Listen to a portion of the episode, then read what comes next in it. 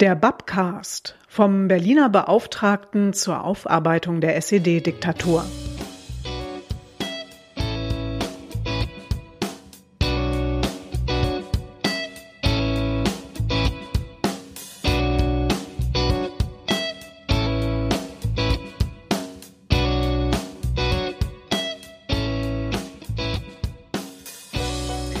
Diesmal geht es im Babcast um den Campus für Demokratie auf dem Gelände der ehemaligen Stasi-Zentrale in Berlin-Lichtenberg.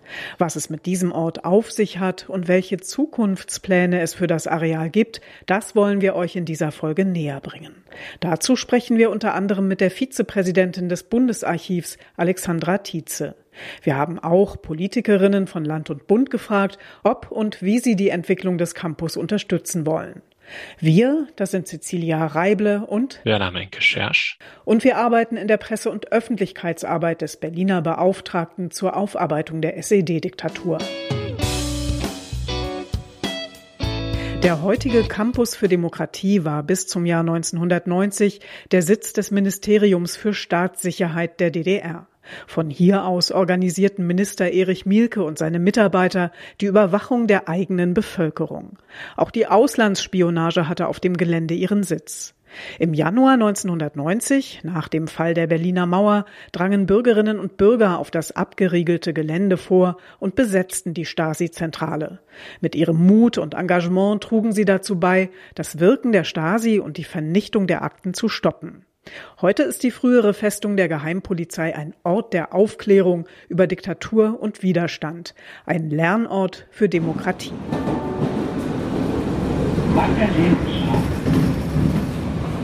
Der Campus für Demokratie ist verkehrstechnisch gut angebunden. Mit der U-Bahn-Linie 5 kommt man direkt hin. Vom U-Bahnhof Magdalenenstraße sind es nur ein paar Meter bis zum Eingang Frankfurter Allee. Der Zugang zum Campus ist dann allerdings nicht ganz leicht zu finden, je nachdem, an welchem U-Bahn-Ausgang man aussteigt. Entschuldigung, können Sie mir sagen, wo es hier zum Campus für Demokratie geht? Nee, aber ich kann im Internet das schon gucken. Das habe ich keine Ahnung, aber was ich nur weiß, ist hier vorne ist äh, also vom ehemaligen Stasi-Gelände, Nazi-Zeiten noch. Hier mehr weiß ich jetzt nicht. Oh nee, weißt, weißt du das? Ja, was? Wissen Sie, wo der Campus für Demokratie ist? Oh, das ist schon ewig nicht mehr hier. Warte mal, ich google mal. Aber ich glaube, das ist Magdalenenstraße drin. Die gerade vorbeigelaufen. Hier, da wo die nächste U-Bahn ist, da, da hoch. Dankeschön. Direkt da rein. Sind Sie, Vielen schon Dank. sind Sie da? Danke. Zwischen einem Plattenbauhochhaus und einem verwitterten Altbau geht's rauf aufs Gelände, vorbei an einer gelben Säule mit der Aufschrift Stasi-Museum und einer Infotafel zum Campus für Demokratie. Links und rechts stehen die Häuser leer. Privatgelände und kein Winterdienst ist an einer Hauswand zu lesen. Im Dunkeln möchte man hier vermutlich lieber nicht lang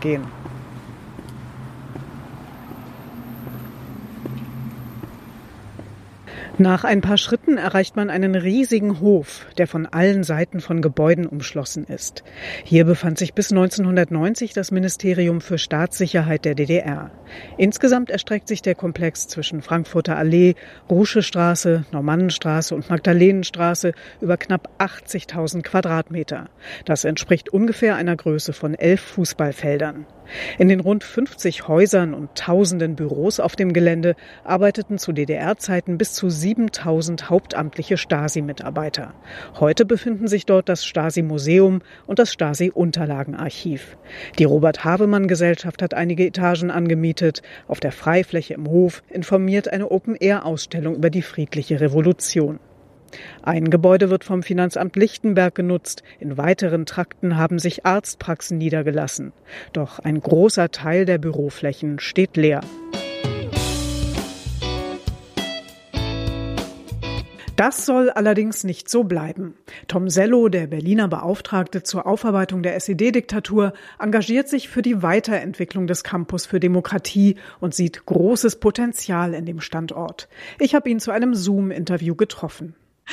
Herr Sello, warum ist Ihnen die Entwicklung des Campus für Demokratie so wichtig? Es handelt sich in mehrfacher Beziehung um ein geschichtsträchtiges Areal. Nach dem Zweiten Weltkrieg unmittelbar siedelte sich um den Rodeliusplatz in den Gebäuden die sowjetische Militäradministration an.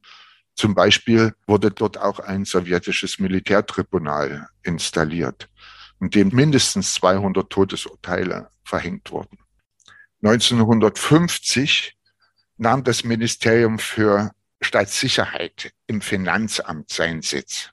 Die kommunistische Geheimpolizei nahm in der Entwicklung der nächsten 40 Jahre alle oder große Teile der umliegenden Flächen und Häuser in Beschlag. Und es entstand die Bebauung, die wir heute dort vorfinden.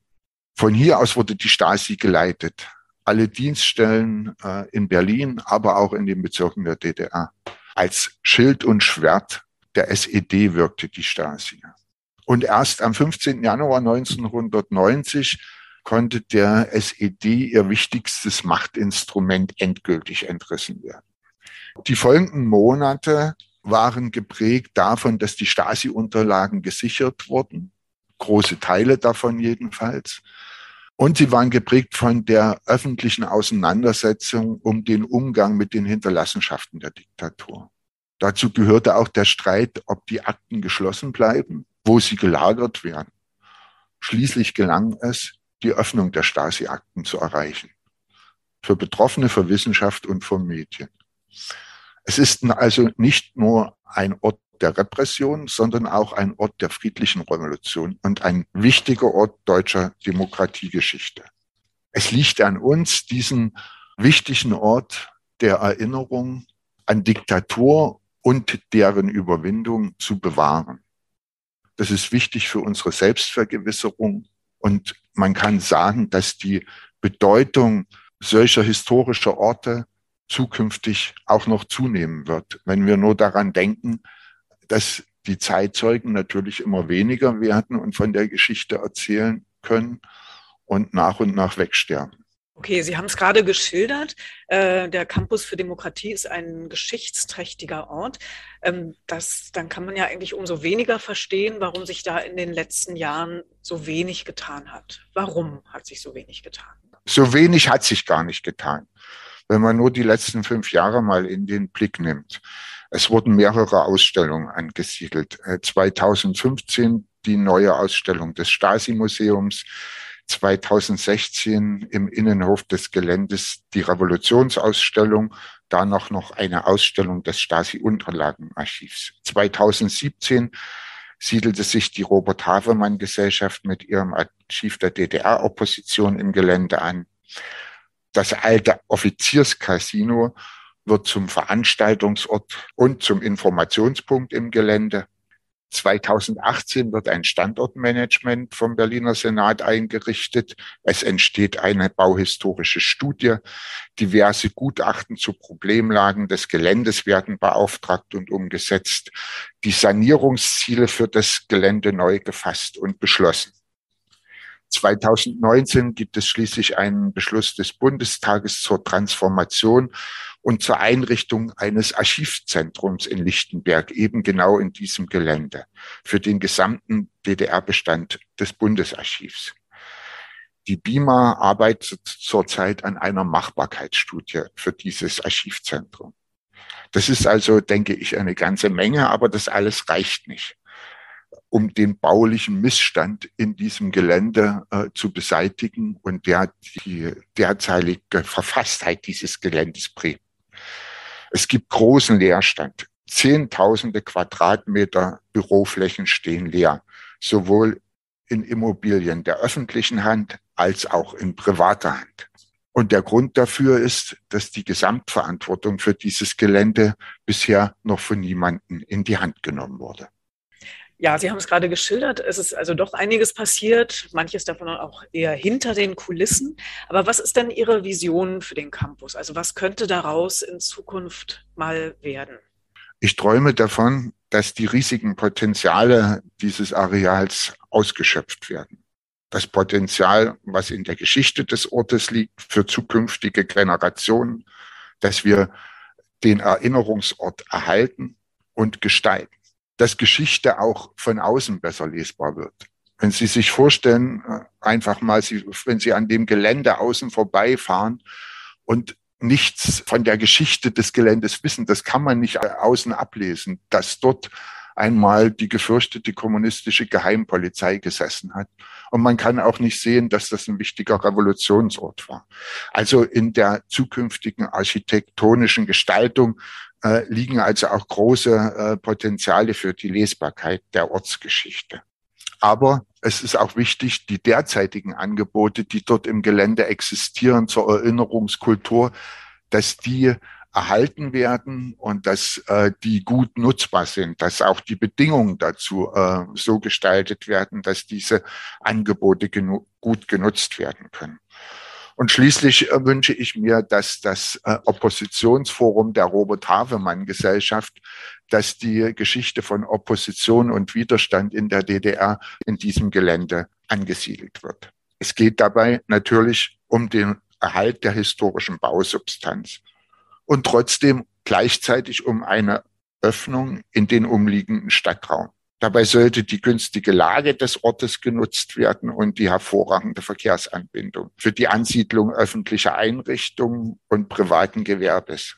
Also wenn man sich vorstellen kann, dass zum Beispiel die äh, zukünftige äh, BVV von Lichtenberg in den ehemaligen äh, Räumen der Auslandsspionage ihre Sitzung abhält, dann finde ich, das ist das eine gute Umnutzung des Geländes.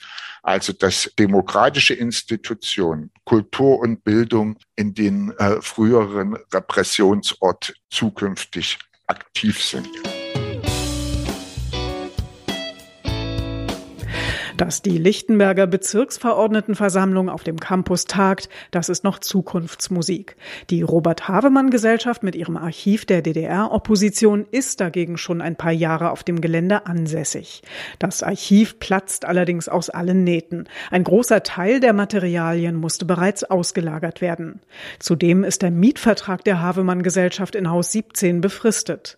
Doch eigentlich wird noch mehr Platz benötigt. Die Robert-Havemann-Gesellschaft möchte auf dem Campus ein Forum Opposition und Widerstand 1945 bis 1990 errichten. Mein Kollege Werner Menke-Schersch hat sich mit Geschäftsführer Olaf Weisbach darüber unterhalten. Herr Weisbach, was muss man sich unter dem geplanten Forum Opposition und Widerstand vorstellen? Also um es erstmal ganz pauschal zu sagen. Es soll sein ein Ort des politischen, wissenschaftlichen, gesellschaftlichen Diskurses, aber auch ein Ort, und das ist nicht unwichtig, an dem man sich gerne aufhält, der attraktiv und einladend ist. Es wird also kein Museum, sondern, um es in einem Satz zu sagen, ein Ort gelebter Demokratie. Was sind nun die Ziele dieses Forums? Sicherlich ganz wichtig, dass wir Opposition und Widerstand in der Zeit von 45 bis 90 als einen beständigen Teil des Erinnerungsdiskurses etablieren wollen. Der zweite Punkt ist, dass wir natürlich Bewusstsein und Sensibilität für Demokratie, Freiheit und Menschenrechte anhand der Demokratiegeschichte schärfen wollen. Und es soll ein Forschungs- und Begegnungsort für einen gesellschaftlichen und wissenschaftlichen Austausch sein. Dann wird es ein Lern-, Forschungs- und Bildungsort werden. Wir haben das sozusagen die drei Säulen, nämlich Ausstellung, Debattenwerkstatt, das ist der Lern- und äh, Begegnungsort. Dann Wissensspeicher, dort ist der Ort, wo dieses Forum auch als Dienstleister wirkt, gegenüber Wissenschaftlern, aber auch sonst interessiert. Und es wird ein Forschungskolleg geben wo internationale Forschung äh, betrieben wird zu Fragen von Opposition und äh, Widerstand in der Vergangenheit, aber auch zu aktuellen gesellschaftlichen Problemen. Wo auf dem Campus für Demokratie würden Sie das Forum gern einrichten und warum? Wir machen ja eine Machbarkeitsstudie. Und in dieser Machbarkeitsstudie untersuchen wir, ob dieses Forum Opposition und Widerstand hier auf dem Campus für Demokratie machbar ist. Und wir sind der Meinung, dass neben den bereits hier vorhandenen äh, Einrichtungen wie die ASTAG und jetzt das Stasi-Unterlagenarchiv, aber auch das Bürgerkomitee 15, 15. Januar oder die UKG, so ein Forum, in dem gewürdigt wird, die Leistung der mutigen Männer und Frauen, aber auch gleichzeitig ein Ort des, des demokratischen Diskurses ist. Das würde sozusagen etwas ganz Konkretes sein, was diesen Ort Campus für Demokratie voranbringen würde. Demzufolge werden wir zumindest zwei konkrete Vorschläge äh, machen, wo man hier rein baulich dieses Forum etablieren könnte. Und da sind ja im Grunde genommen äh, erstmal nur aus unserer Sicht, um es auch wirklich machbar zu machen, die Landesimmobilien und die Bundesimmobilien.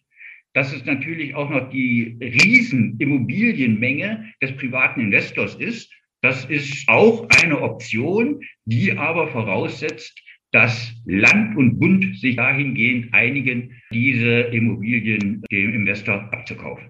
Haben Sie eine genaue Vorstellung, welches Haus wo auf dem Campus also für Sie vom größten Interesse wäre? Wir machen eine Machbarkeitsstudie in Bezug auf ein Bestandsgebäude.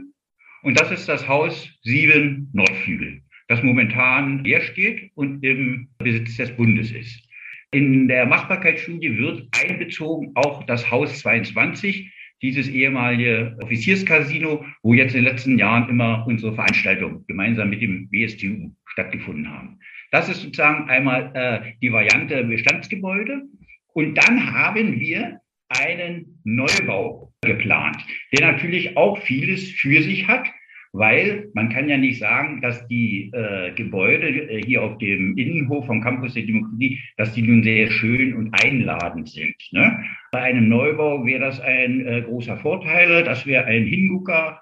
So, und da haben wir uns gesagt, ja, wo könnte man das äh, hinsetzen? Nun wahrscheinlich sehr schlecht auf Geländestücke, die dem privaten Investor gehören. Demzufolge blieb jetzt sozusagen nur noch übrig, wir setzen es einmal dahin, was landeseigene Immobilien sind. Und das sind die Häuser 12 bis 14 in der Frankfurter Allee.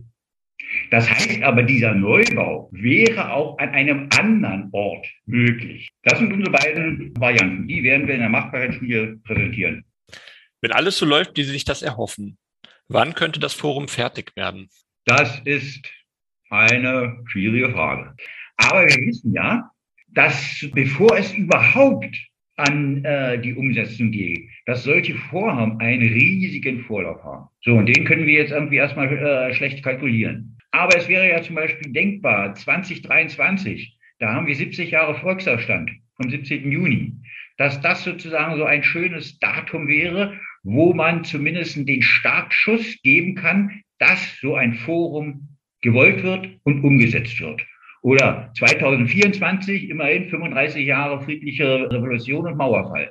Also das wären gute Daten, an denen man das Zeichen setzen kann, beziehungsweise Nägel mit Köpfe machen kann, um dieses bisherige Defizit in unserer Erinnerungskultur, nämlich die Opposition und Widerstand im gesamten Zeitraum und in allen seinen Facetten, das sozusagen zu etablieren in, in unserem kollektiven Gedächtnis. Ende April soll das Ergebnis der Machbarkeitsstudie vorliegen. Und dann muss die Politik in Bund und Land entscheiden, ob sie das Projekt umsetzen und die notwendigen finanziellen Mittel bereitstellen will. Ein weiteres Zukunftsprojekt betrifft das Stasi-Unterlagenarchiv, das seit Juni 2021 Teil des Bundesarchivs ist. Auf dem Campus lagern schon mehrere Kilometer Akten mit persönlichen Informationen über Menschen, die die Stasi in den 40 Jahren ihres Bestehens bespitzelt und verhört hat.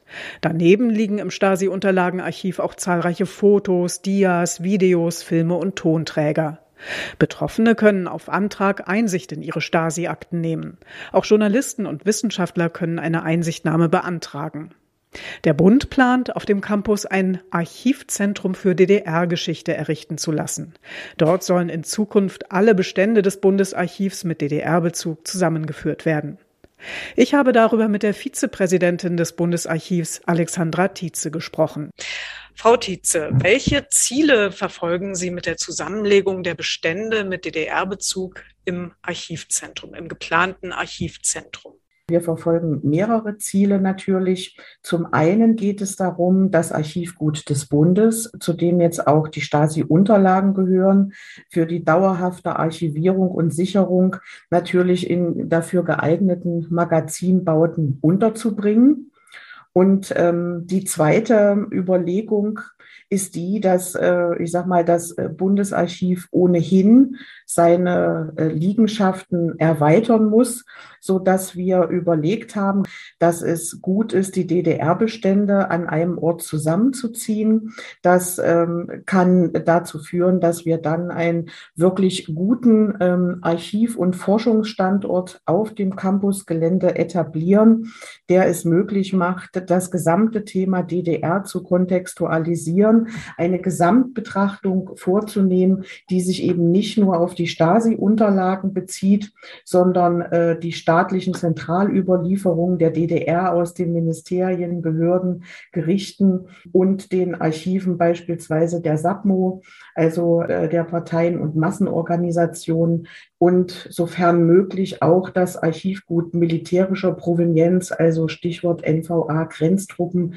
zusammenzuziehen und ähm, insofern den Nutzerinnen und Nutzern ein umfassendes Angebot zu machen, welches den Campusgedanken, den wir ja ohnehin schon etablieren, dann ähm, richtig gut entsprechen kann.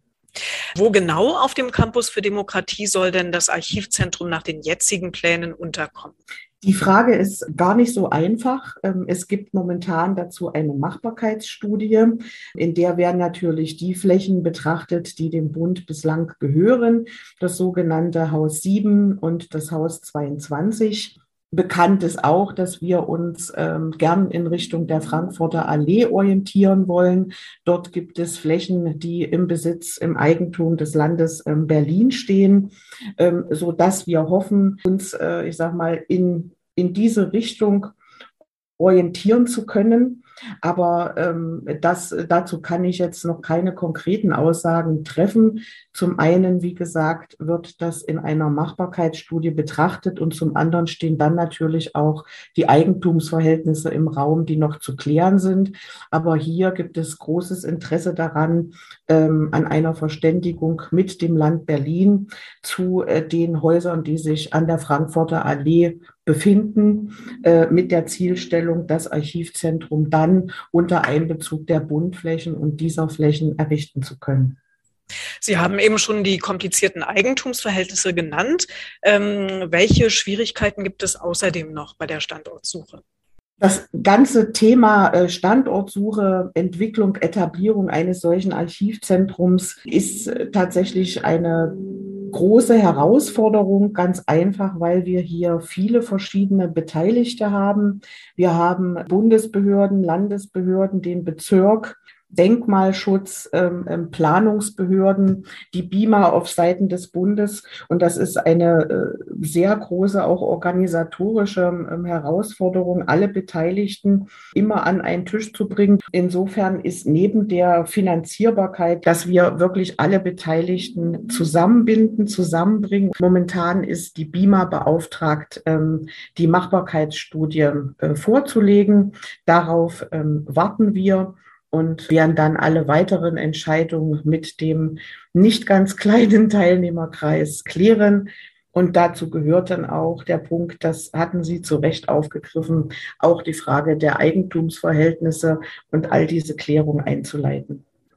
Wie sieht denn der Zeitplan so insgesamt aus? Sie sagten gerade, ähm, wir warten auf die Machbarkeitsstudie. Gibt es denn ähm, einen Termin, wann die ungefähr vorliegen soll? Und kann man dann daraus vielleicht ableiten, wie lange es bis zum ersten Spatenstich noch dauern wird? Also die Machbarkeitsstudie wird uns jetzt erreichen. Da bin ich sehr optimistisch.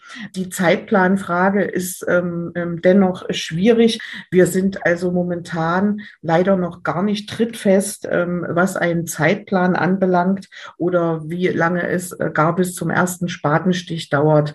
Uns hat allerdings sehr gefreut, dass sowohl äh, im Bund bei den Koalitionsverhandlungen ähm, als auch im Land der Campus gesehen wurde und äh, sich äh, die Koalitionäre auf Bundes- und Landesebene auch klar zur Entwicklung des Campus ähm, bekannt haben, dass äh, sowohl auf Bundes- als auch auf Landesebene die Erkenntnis da ist, dass wir fortgesetzt auch Unterstützung brauchen werden, gerade im Zusammenspiel ähm, der verschiedenen Partner, was ich schon geschildert habe, aber schlussendlich eben auch in Bezug auf die Finanzierung. Gucken wir noch mal abschließend auf den gesamten Campus Campus, wenn das Archivzentrum kommt, was bedeutet das für den historischen Ort und für das städtische Umfeld in Berlin-Lichtenberg?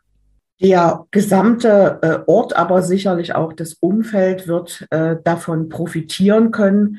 Davon bin ich überzeugt. Der Ort alleine dadurch, dass wir dem Campus-Gedanken, ähm, dem ja nicht nur äh, Begegnung, Austausch inne ist, sondern genauso das Thema Wissenschaft und Forschung, ähm, das wird natürlich vorangebracht, wenn wir ähm, den Campus mit dem Archivzentrum versehen können und dann alle DDR-Unterlagen am Ort haben. Das war immer unser oder eines unserer großen Ziele, zu sagen, nicht nur den Fokus auf die Staatssicherheit zu lenken, sondern eben auch der Erkenntnis Raum zu tragen, dass die äh, Staatssicherheit äh, zwar Schild und Schwert der Partei war, aber nicht ähm, alleine dieses äh, System quasi ähm, getragen und gestützt hat. Da gab es noch die Parteien- und Massenorganisationen.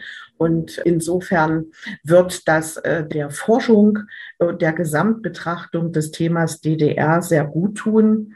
Und ähm, ich denke auch durch den Zuspruch, den Zulauf, den dieser Ort bekommen wird, wird der Bezirk Lichtenberg äh, eine gewisse Entwicklung erfahren. Wir haben das gesehen jetzt insbesondere äh, in der Zeit ähm, vor der Pandemie, wie groß doch auch der Zuspruch äh, jetzt schon ist. Am Standort betreibt ja die ASTAG das Stasi-Museum, die Robert-Havemann-Gesellschaft hat die Open-Air-Ausstellung. Wir haben dann die Ausstellung ähm, Einblick ins Geheime etabliert um unser Archiv, unsere Quellen nahezubringen.